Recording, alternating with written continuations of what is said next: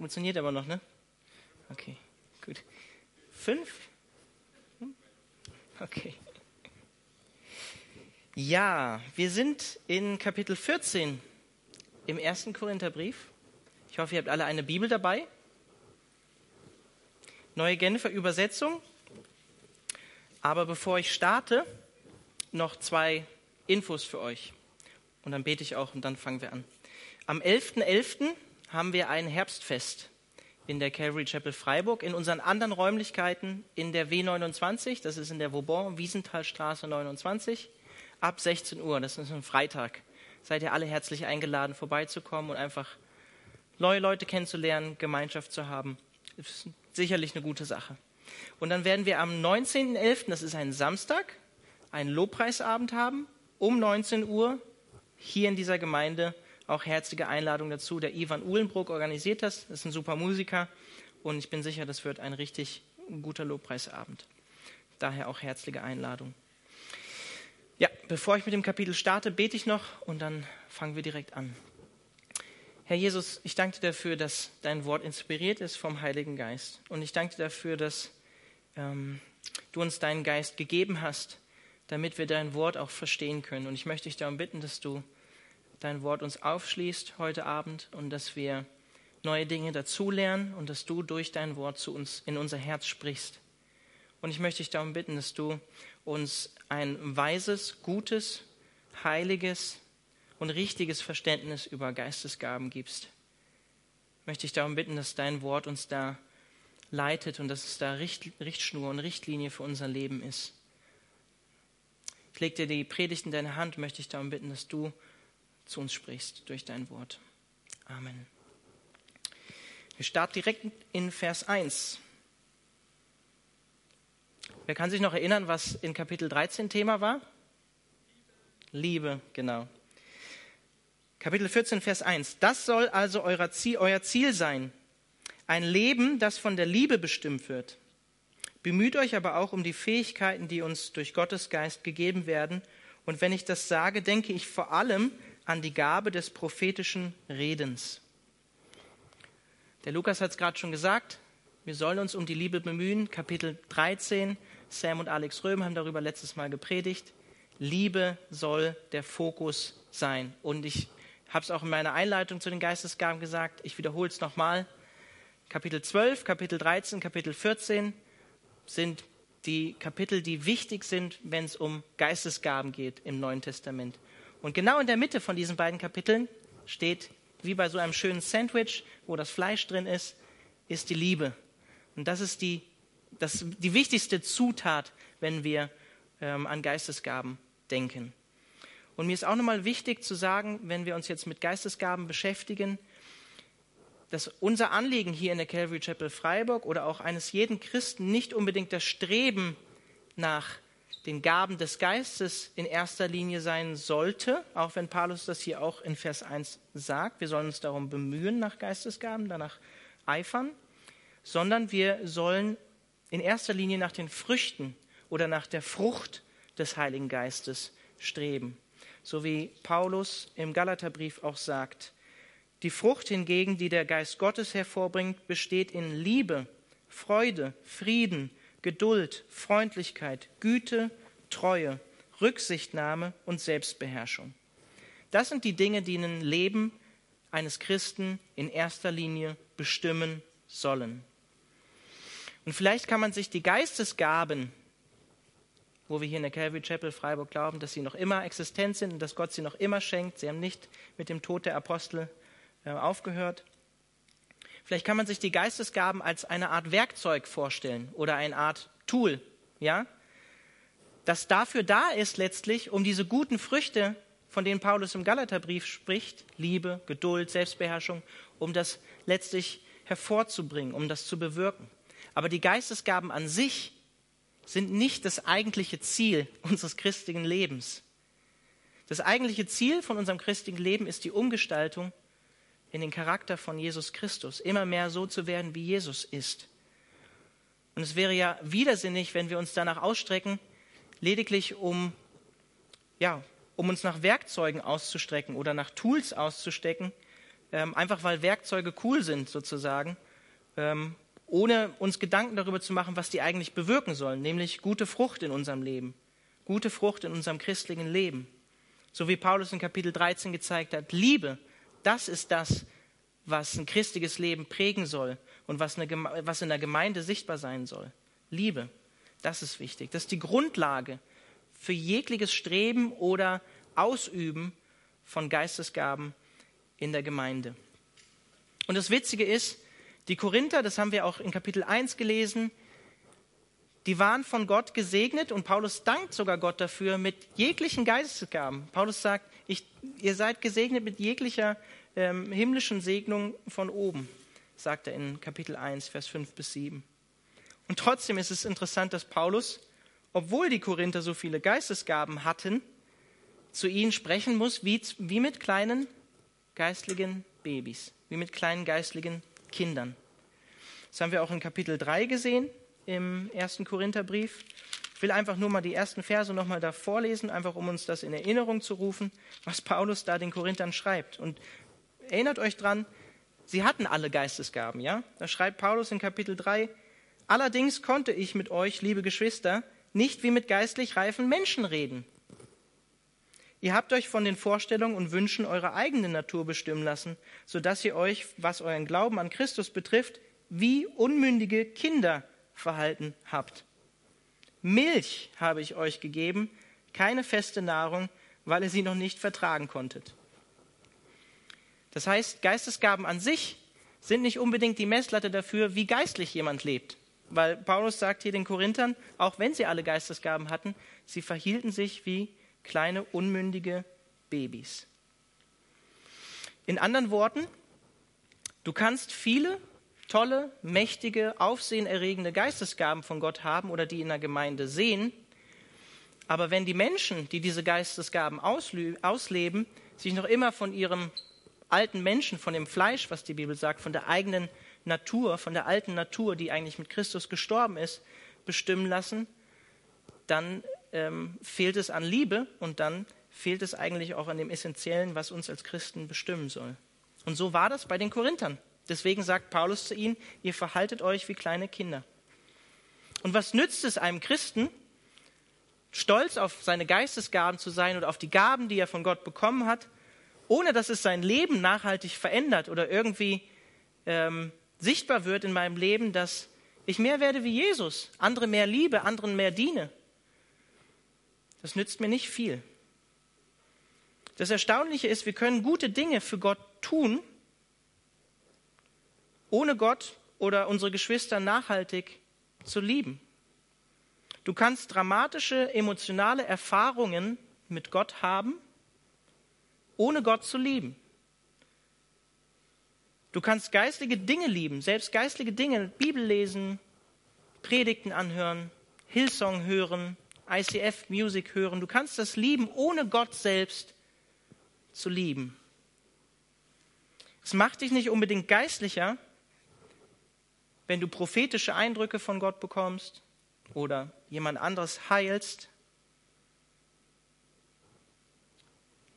Es macht dich nicht geistlicher, weil derjenige, der vielleicht die Gabe von Gott des Helfens oder des Dienens, auch eine Geistesgabe, die Paulus in Kapitel 12 aufzählt, wer diese Gabe bekommen hat, der ist vielleicht sogar viel größer als derjenige, der meint, er sei so cool, weil er prophetische Eindrücke hat oder jemanden geheilt hat, nachdem er gebetet hat. Wenn wir Jesu Worte ernst nehmen, dann ist vielleicht sogar der Geistlicher, der in der Stille und ungesehen anderen Leuten dient, ohne dass es jemand sieht. Weil was sagt Jesus? Wer der Größte sein will im Reich Gottes, der soll den anderen dienen, so wie es Jesus gezeigt hat. Den anderen, den Jüngern die Füße, Füße gewaschen. Das ist die Haltung, die uns als Christen bestimmen soll. Und vielleicht ist da die Gabe des Helfens oder Dienstes vielleicht auch die größere Gabe für Gott auch wenn sie bei uns als Menschen vielleicht nicht unbedingt als das Größere aussieht. Und dann sagt Paulus hier in Vers 1 auch, dass wir uns trotz alledem bemühen sollen um die Fähigkeiten, die uns durch Gottes Geist geschenkt werden. Es könnte der Eindruck erstehen, Paulus war ein bisschen anti-Geistesgaben, so ein bisschen gegen Geistesgaben. Aber das Gegenteil ist der Fall. Er sagte, wir sollen danach eifern, danach streben, uns danach ausstrecken, Genauso wie es in Kapitel 12 auch sagt, bemüht euch um die Gaben, die der Gemeinde am meisten nützen, sagt er in Vers 31 in Kapitel 12. Das Verlangen von den Korinthern war nicht schlecht. Das war kein schlechtes Verlangen, sich danach auszustrecken, Geistesgaben von Gott zu bekommen, damit beschenkt zu werden. Aber die Korinther waren wie in so einem Tunnel, blind, völlig darauf fixiert, auf, dieses, auf diese Geistesgaben, wo sie selber dann im Mittelpunkt standen vielleicht. Geistesgaben um der Geistesgaben willen sozusagen, ja?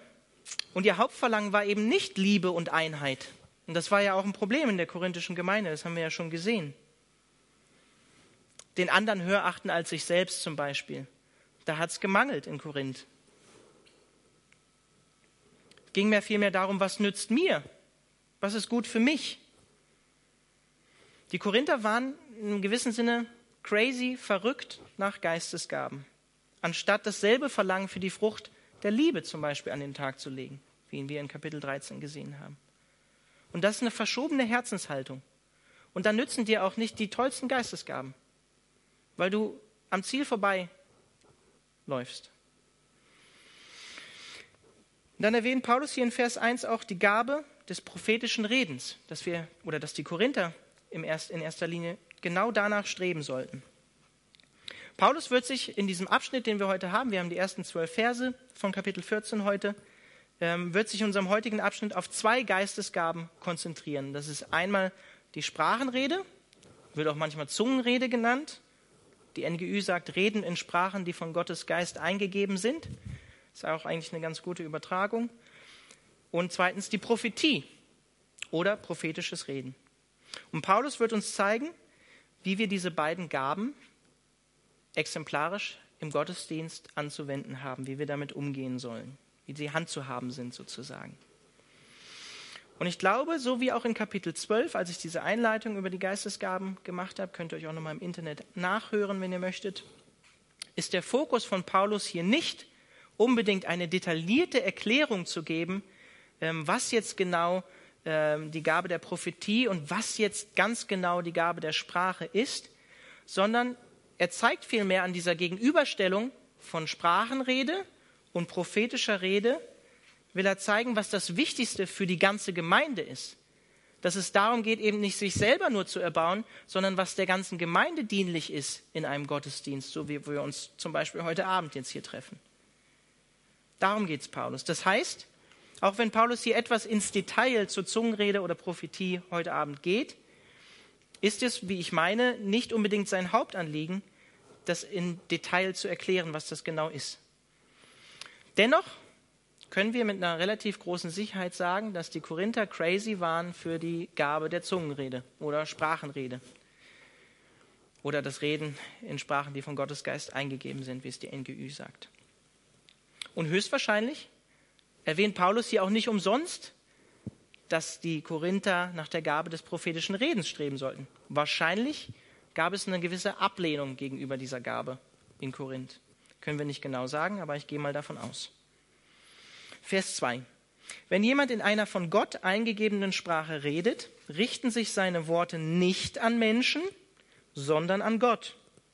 Keiner versteht ihn, was er durch Gottes Geist gewirkt ausspricht, bleibt ein Geheimnis. Wenn jemand hingegen eine prophetische Botschaft verkündet, richten sich seine Worte an die Menschen. Was er sagt, bringt, bringt ihnen Hilfe, Ermutigung und Trost. Paulus macht hier eine Gegenüberstellung in den zwei Versen, die wir gerade gelesen haben. An wen sind die beiden Gaben gerichtet? Darum geht's. Vielleicht erkläre ich noch mal kurz das Wort Sprachenrede oder warum wir manchmal auch Zungenrede sagen. Das kommt aus dem Griechischen, das Wort Glosse das kann sowohl Sprache bedeuten, aber auch Zunge. Ja? Deswegen sagen wir da manchmal Zungen- oder Sprachenrede. Also wundert euch nicht, wenn ich die Worte manchmal da austausche. Was sagt Paulus hier in Vers 2? An wen richtet sich die Zungenrede, die Sprachenrede?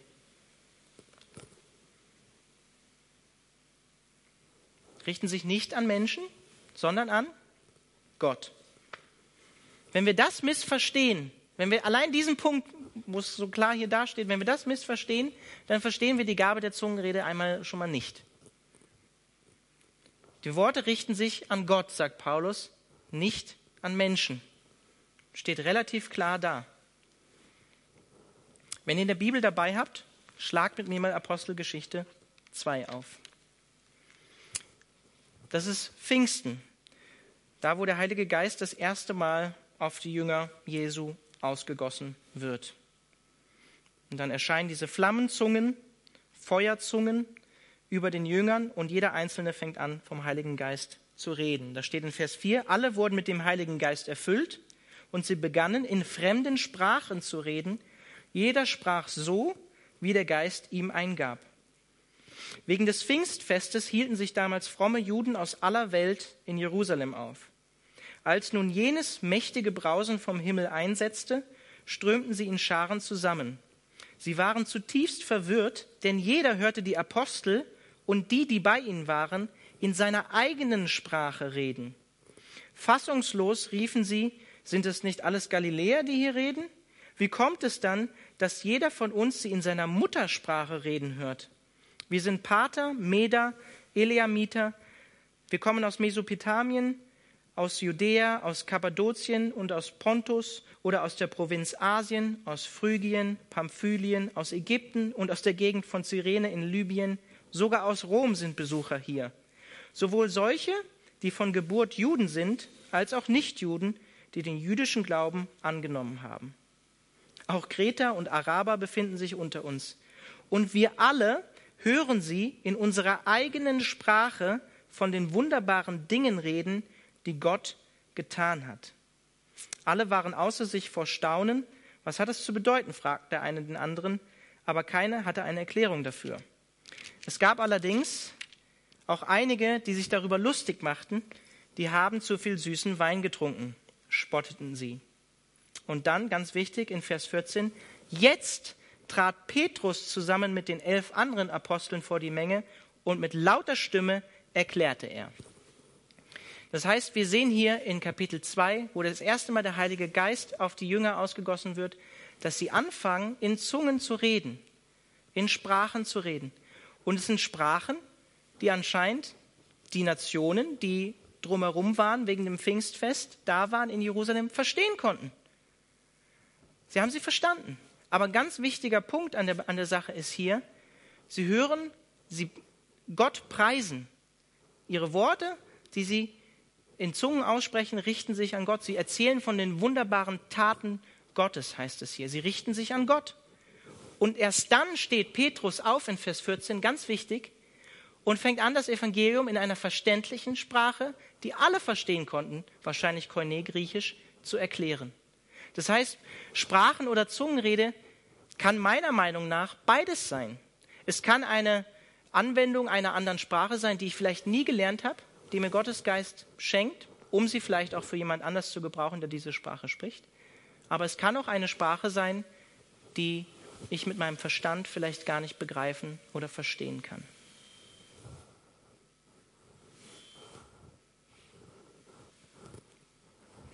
Stehe ich irgendwie vor der Box? Ich stelle mich mal weiter rüber. Vielleicht rausche ich dann nicht mehr. Genau. Das ist wichtig, das zu sehen. In der Apostelgeschichte 10, Vers 46 lesen wir was Ähnliches. Da ist es auch so, dass Petrus, da ist es vorgeschaltet, da erzählt Petrus den Heiden das erste Mal das Evangelium und die nehmen es an und werden erfüllt vom Heiligen Geist. Und dann steht da in Vers 46, Sie hörten nämlich, wie die Versammelten in geistgewirkten Sprachen redeten und Gott für seine Größe priesen. Das heißt, auch hier die ähm, neubekehrten ehemaligen Heiden werden vom Heiligen Geist erfüllt, fangen an, in Zungen oder Sprachen zu reden und preisen wen? Gott. Ihre Worte richten sich an Gott, nicht an Menschen. Und auch hier, wie ich schon gesagt habe, verkündet Paulus vorher in verständlichen Worten das Evangelium. Also die Gabe der Sprachenrede, was sagen manche Ausleger, ist jetzt nicht nur einfach eine Gabe, um anderen Leuten das Evangelium zu erklären. Diese Gabe beinhaltet wesentlich mehr. Zungenrede ist nicht einfach nur ein Predigen in anderen Sprachen oder nur das Reden in anderen menschlichen Sprachen. Warum? Lesen wir hier in Kapitel 14 im ersten Korintherbrief in Vers 2. Da schreibt Paulus nämlich auch dann, keiner versteht ihn. was er durch Gottes Geist gewirkt ausspricht, bleibt ein Geheimnis. Paulus war klar, wenn jemand in Zungen betet oder in Zungen spricht, dann ist es so, dass es nicht unbedingt jeder verstehen kann, was er da sagt. Es kann ein Geheimnis bleiben. Keiner versteht ihn, sagt er. Sprachenrede kann eine Sprache der Menschen sein, so wie wir es in Apostelgeschichte 2 gesehen haben. Aber es kann auch eine Sprache sein, die uns Menschen unbekannt ist. Was habt ihr in 1. Korinther Kapitel 13, Vers 1 gelesen? Da schreibt Paulus, wenn ich in Sprachen rede, die von Gott gegeben sind oder eingegeben sind, in irdischen Sprachen und sogar in Sprachen der Engel. Das heißt, es ist beides möglich. Sprachen, die wir als Menschen kennen oder auch eine Sprache, die himmlisch ist, die wir gar nicht kennen als Menschen.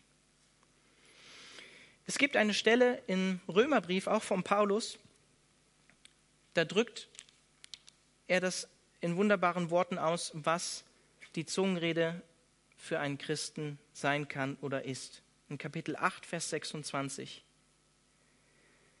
steht in einem ähnlichen Kontext wie 1. Korinther 13, wo wir davon lesen, dass Zungenrede zum Beispiel auch aufhören wird, wenn wir in der Ewigkeit bei Gott sein werden, weil dann wird es gar nicht mehr diese Notwendigkeit geben, in Zungen zu beten zu Gott, damit ich mich selber als Christ auferbaue. Wird es nicht mehr geben. Und in einem ähnlichen Kontext steht hier das, was wir gleich in Römer 8 lesen. Steht in dem Kontext der Hoffnung auf die Ewigkeit, auf den Himmel. Und Paulus schreibt hier, ich fange mal in Vers 24 an. Ähm, Nun ist aber eine Hoffnung, die sich bereits erfüllt hat, keine Hoffnung mehr. Denn warum sollte man auf etwas hoffen, was man schon verwirklicht sieht? Da wir also, auf, da wir also das, worauf wir hoffen, noch nicht sehen, warten wir unbeirrbar, bis es sich erfüllt. So, und jetzt kommt's. Und auch der Geist Gottes tritt mit Flehen und Seufzen für uns ein. Er bringt zum Ausdruck, was wir mit unseren Worten nicht sagen können. Auf diese Weise kommt er in unserer Schwachheit zu Hilfe, weil wir ja gar nicht wissen, wie wir beten sollen, um richtig zu beten. Und Gott, und Gott, der alles durchforscht, was im Herzen des Menschen vorgeht, weiß, was der Geist mit seinem Flehen und Seufzen sagen will. Denn der Geist tritt für die, die zu Gott gehören, so ein, wie es vor Gott richtig ist. An wen richten sich die Worte, die von Gottes Geist eingegeben sind? An Gott. Und Gott versteht sie auch. Gott weiß, was im Herz des Menschen vorgeht, der in Zungen zu Gott betet wo sich der Geist in der Schwachheit für diesen Menschen verwendet, weil er nicht weiß, was er beten soll. Gott versteht es. Das heißt auch, dass die Gabe der Zungenrede eine sehr persönliche Gabe ist. Es ist eine sehr persönliche Gabe. Warum? Weil sich ein Christ direkt damit an Gott wendet. Persönlich. Das heißt, auch ein öffentlicher Gebrauch von der Zungenrede wenn ich das jetzt hier zum Beispiel im Gottesdienst machen würde, würde eine unnötige Aufmerksamkeit auf mich ziehen.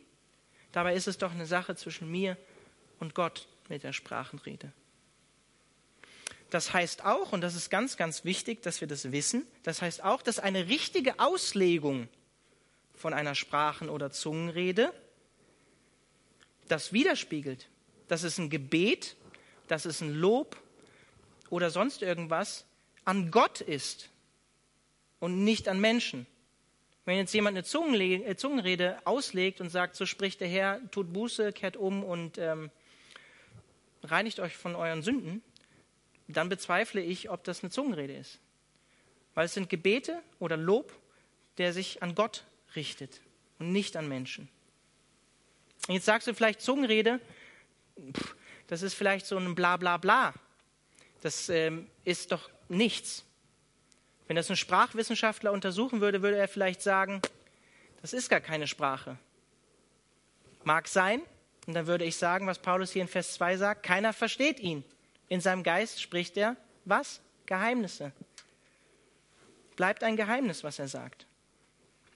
Das ist eine unbekannte Sprache, die da manchmal zutage tritt. Vers 3. Wenn jemand hingegen eine prophetische Botschaft verkündet, richten sich seine Worte an die Menschen. Was er sagt, bringt ihnen Hilfe, Ermutigung und Trost.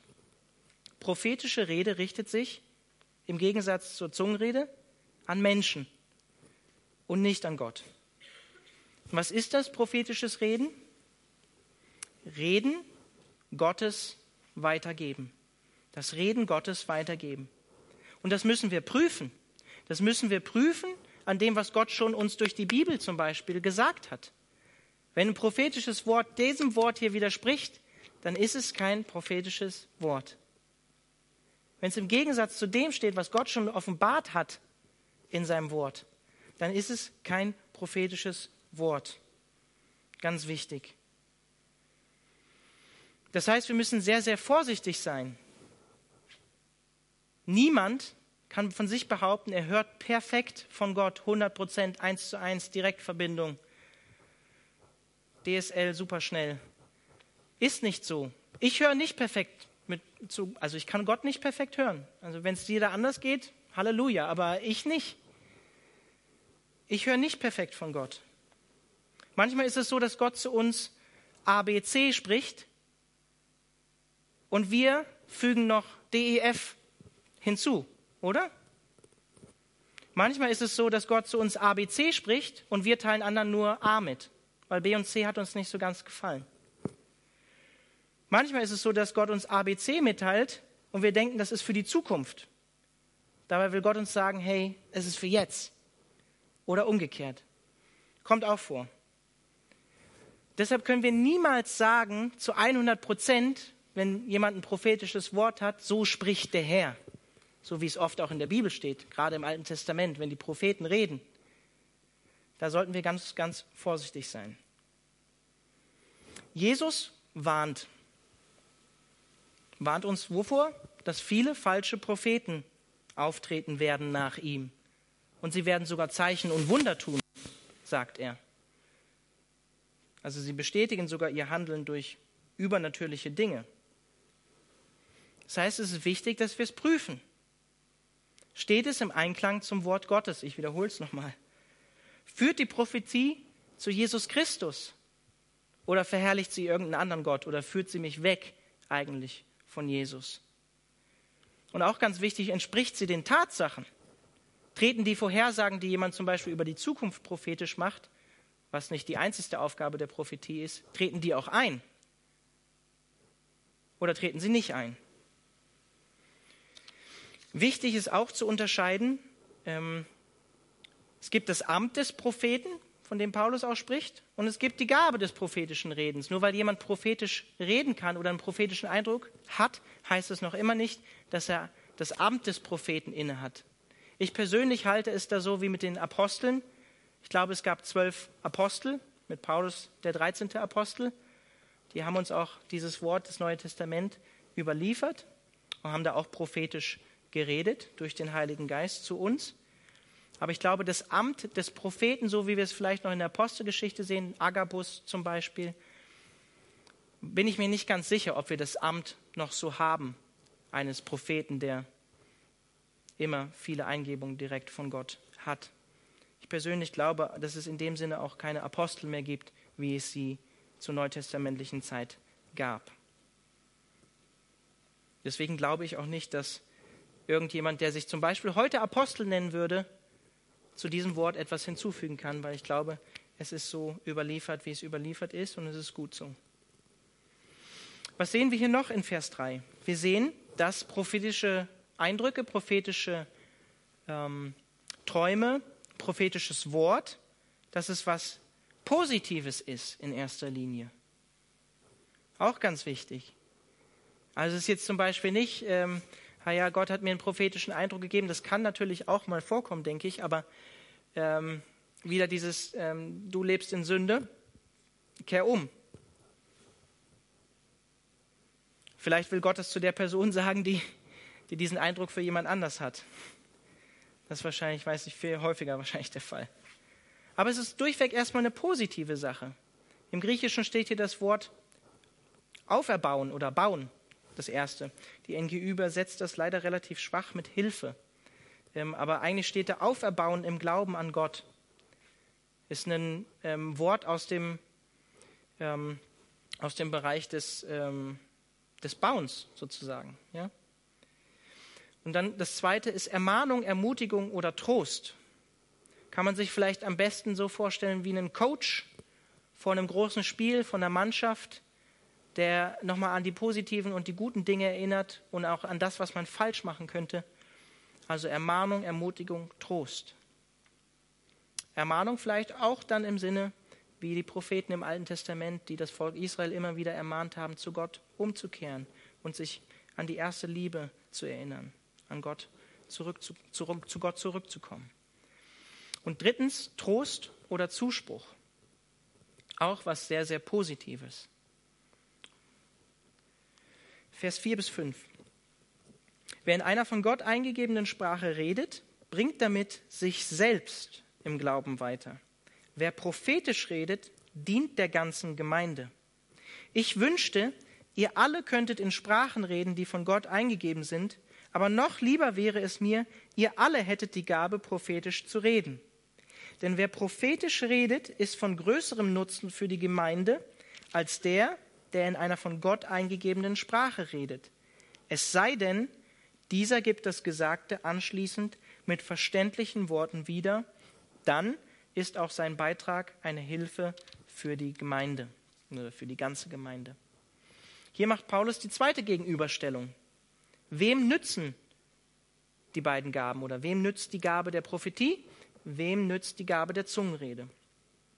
Sprachenrede dient der persönlichen Auferbauung im Glauben, der persönlichen Auferbauung eines Christen. So wie er hier sagt, bringt damit sich selbst im Glauben weiter, sagt er. So wie wir es auch in Römer 8 gesehen haben. Eine ganz persönliche Sache. Zungenrede dient zum persönlichen Aufbau im Glauben. Und deshalb hörst du auch in einer Calvary Chapel Gemeinde oder auch in anderen Gemeinden niemanden öffentlich in Zungen reden, obwohl wir diese Gabe nicht verneinen. Ein prophetischer Eindruck, ein prophetischer Traum, ein prophetisches Bild kann von allen, die hier sind, sprachlich verstanden werden. Ja? Daher dient diese Gabe auch der ganzen Gemeinde. Für mich völlig logisch. Vor ein paar Wochen hatte die Frau von einem unserer Pastoren, dem Alexander Röhm, ähm, auch einen prophetischen Eindruck. Und den hat sie auch vorne hier auf der Bühne dann mit der ganzen Gemeinde geteilt. Ich weiß nicht, ob jemand ähm, hier war oder sich an diesen Eindruck erinnern kann. Es ging da um einen Schneeball, der einen Abhang herunterrollt und dabei immer größer wird und immer mehr an Größe zunimmt und immer mehr Kraft entwickelt. Es war ein positiver Eindruck im Sinne davon, dass ähm, ja, Gott diese Gemeinde weiter gebraucht, segnet, dass sie an Kraft zunimmt. War eine auferbauende Sache für die ganze Gemeinde. Ein prophetischer Eindruck, auch wenn Paulus das hier sagt, dass es eine Sache ist, die die ganze Gemeinde erbauen kann, kann aber auch was Persönliches sein. Ich persönlich hatte vor circa sieben Jahren den Eindruck in meiner stillen Zeit, dass ich meine erste geistliche Stelle oder meine, meine Stelle im geistigen Dienst hier in der Calvary Chapel Freiburg haben würde, nachdem ich das erste Mal hier am Mittwoch gepredigt habe. Und dann sind sieben Jahre ins Land gegangen, bis sich der Eindruck dann bestätigt hat. Ich habe mich auch nicht in dieser Gemeinde beworben, sondern die Gemeinde hat mich angesprochen. Und das war ein prophetischer Eindruck auf die Zukunft bezogen hat sich bestätigt, hat sich erfüllt, auch wenn ich lange daran gezweifelt habe, dass das noch so käme. Also es kann auch ein persönlicher Eindruck sein.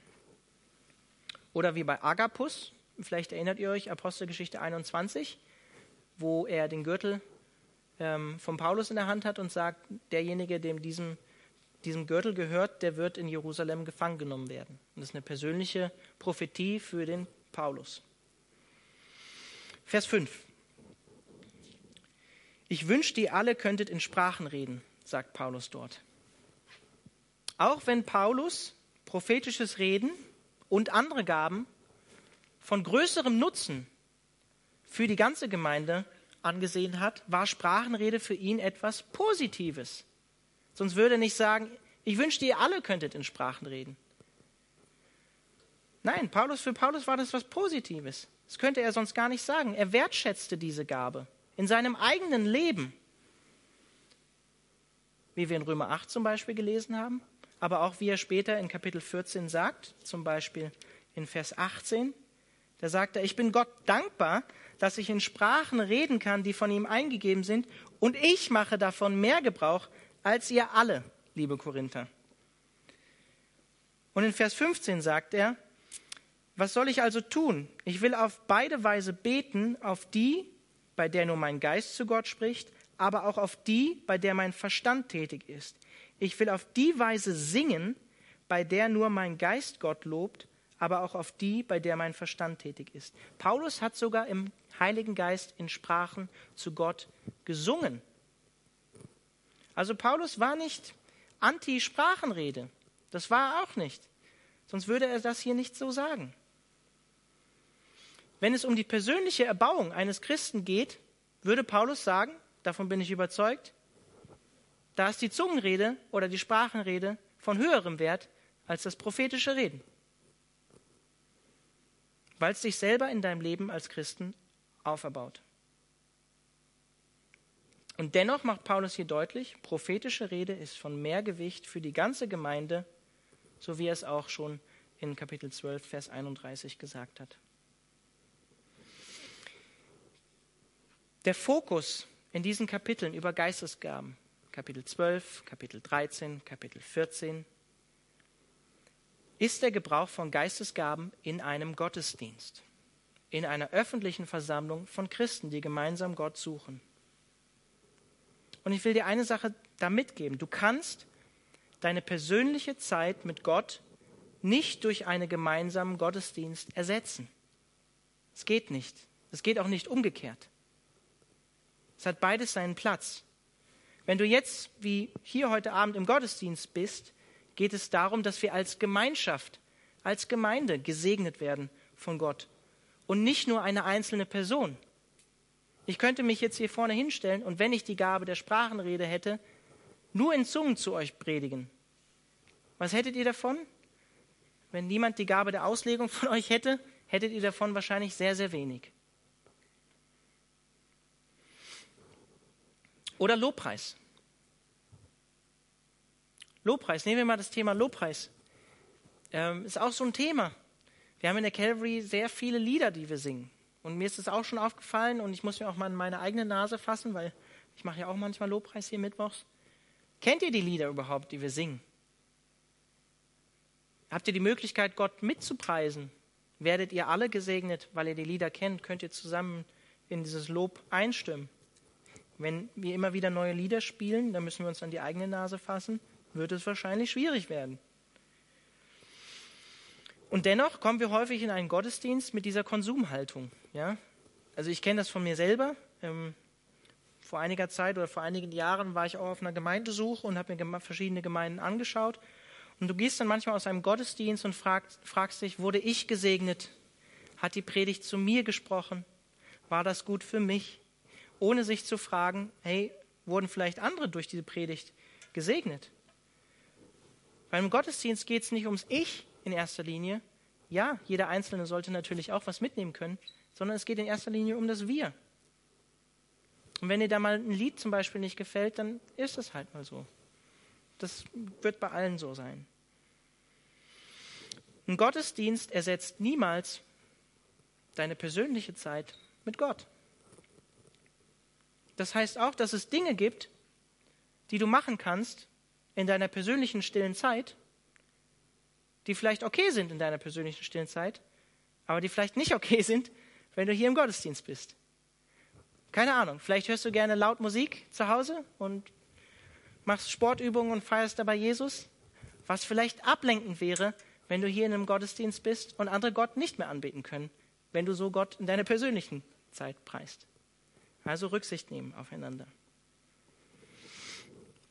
Wenn es um Zungenrede in einer größeren christlichen Versammlung wie hier in einem Gottesdienst geht, dann nur mit Auslegung, sagt Paulus, damit alle was davon haben.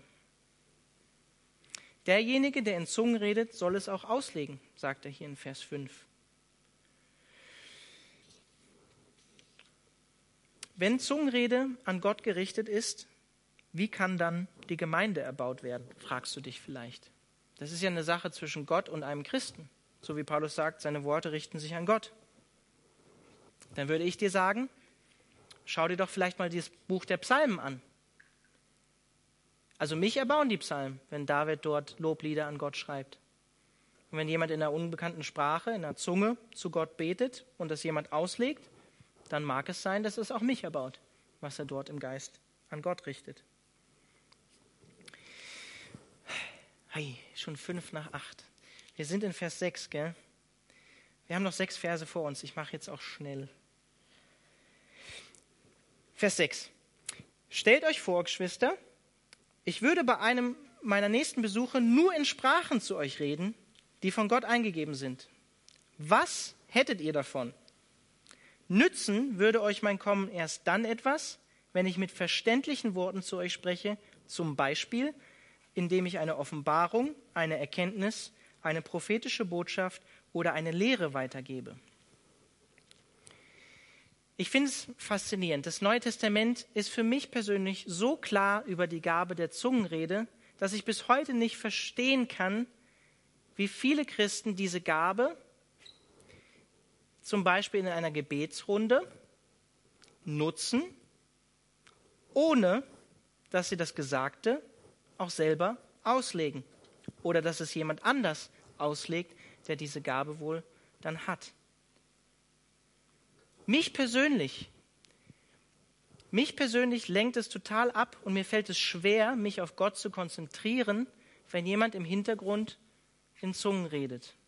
Vor allem, wenn ich selber gerade dabei bin, ein Gebet mit verständlichen Worten an Gott zu formulieren.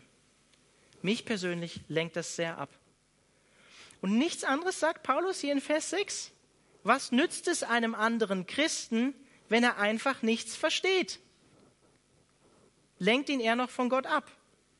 Und Paulus zählt hier beispielhaft vier Varianten auf, die sinnvoll wären, wenn man miteinander unter Christen sich versammelt und einander erbauen will. Er spricht erstens von der Offenbarung. Vielleicht auch ein Hinweis, dass Paulus manchmal schon wusste, das, was er sagt als Apostel, sind Gottes Worte und er ist sich bewusst darüber, dass er Gottes Offenbarung niederschreibt oder weitergibt. Zweitens Erkenntnis. Kenntnisse oder Dinge, die wir erkannt haben, werden durch die menschliche Sprache aneinander vermittelt. Also auch ganz normal durch Sprache. Drittens zählt er die Prophetie auf. Hat er bereits erklärt, habe ich bereits gerade erklärt, brauche ich nicht mehr viel zu sagen. Er baut die Gemeinde. Und als viertens die Lehre. Das, was ich gerade mache zum Beispiel, was ich gerade tue. Oder was Paulus mit dem Korintherbrief tut. Nichts anderes. Er lehrt die Gemeinde, er lehrt uns sogar heute noch, 2000 Jahre später. Das hat Paulus übrigens auch immer getan, wenn er neue Gemeinden gegründet hat. Er hat nicht einfach eine neue Gemeinde gegründet und hat dann gesagt, ciao, dann bin ich mal weg, sondern gerade in Korinth, sogar in der Apostelgeschichte lesen wir, er war anderthalb Jahre in Korinth und hat die Korinther gelehrt. Manchmal frage ich mich, was sie davon verstanden haben nach anderthalb Jahren. Vers 7 bis 8. Denkt zum Vergleich an ein Musikinstrument, eine Flöte etwa oder eine Harfe. Wenn die Töne, die damit hervorgebracht werden, sich nicht deutlich voneinander unterscheiden, wie soll man dann erkennen, was auf der Flöte oder der Harfe gespielt wird? Oder um ein anderes Beispiel zu nennen, wenn vor einer Schlacht die Trompete nicht ein klares Signal gibt, wer wird sich dann zum Kampf bereit machen?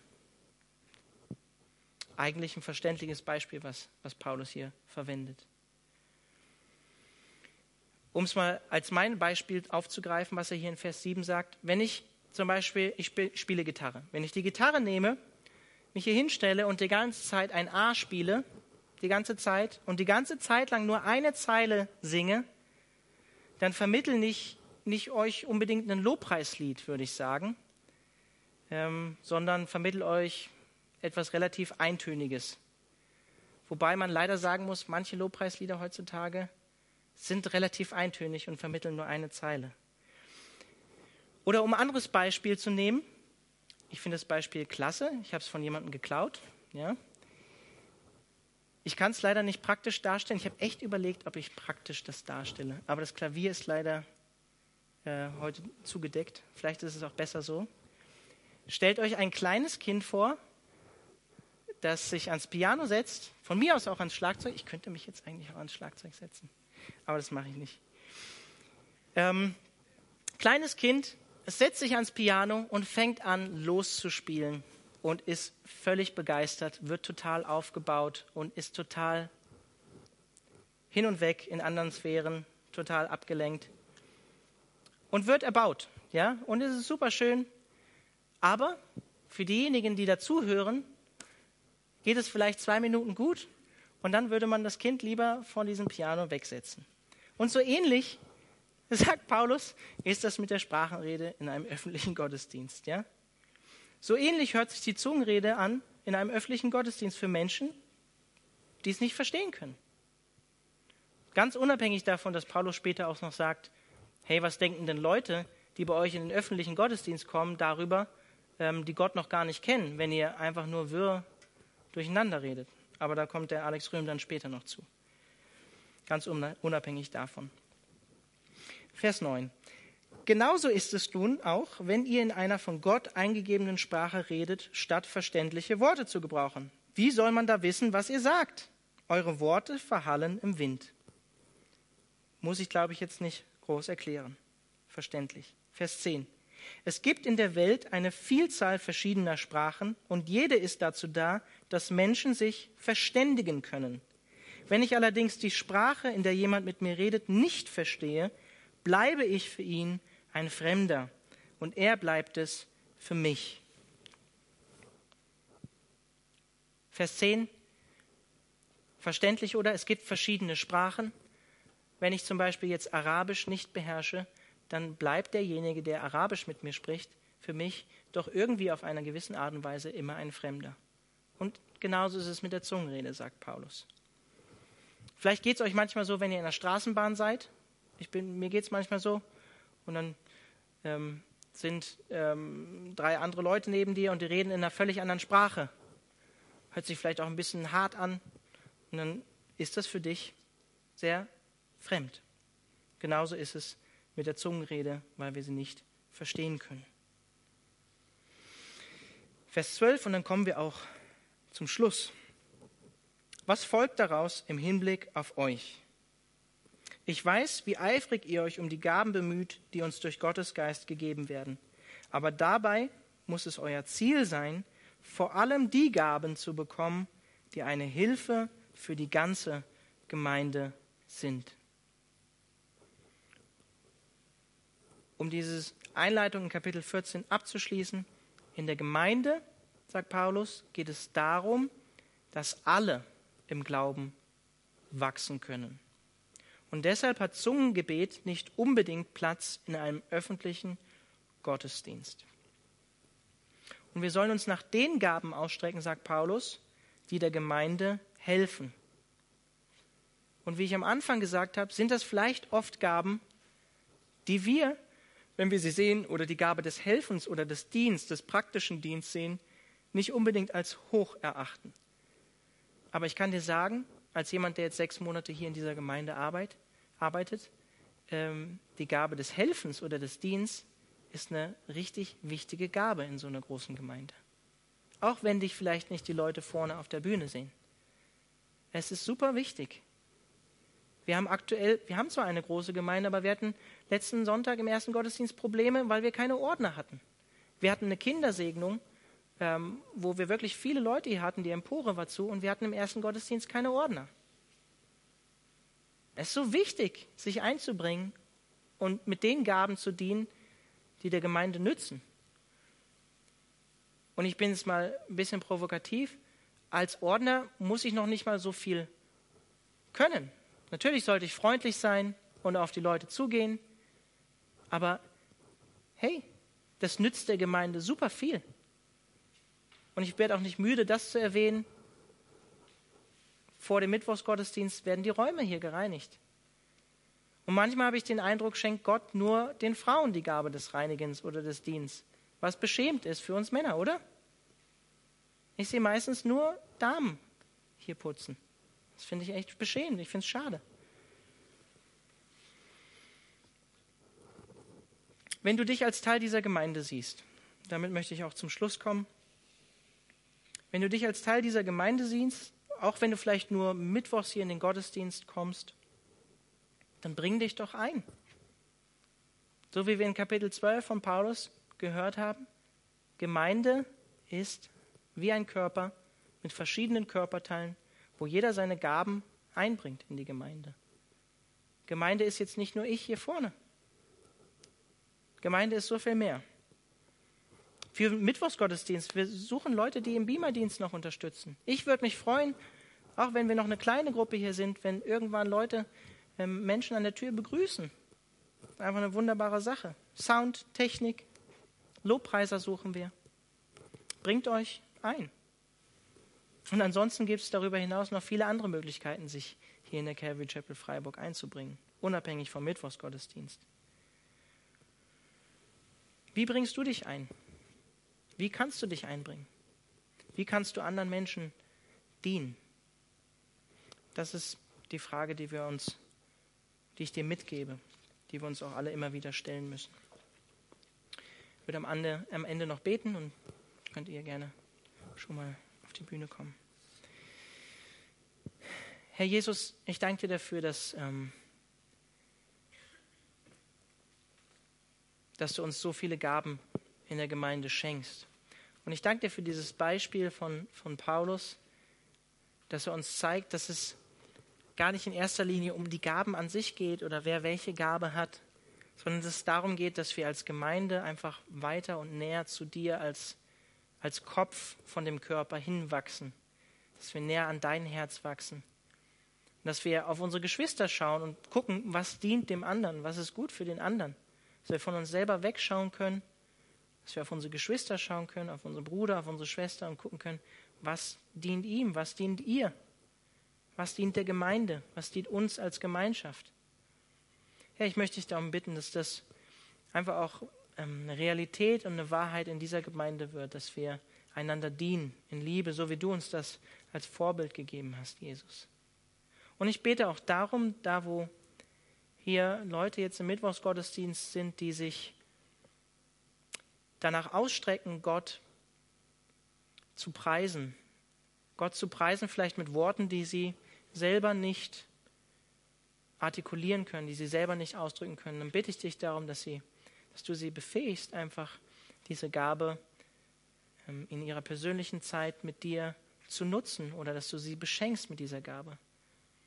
Dass sie ihr Flehen und ihre Anliegen einfach von, aus ihrem Herz durch den Heiligen Geist an dich weitergeben können. Und Herr, ich bete auch darum, dass du die Calvary Chapel Freiburg und auch Leute, die hier in den Mittwochsgottesdienst kommst, kommen, beschenkst mit prophetischen Eindrücken, prophetischen Träumen Herr, dass, dass wir erbaut werden als ganze Gemeinde, indem du zu uns sprichst.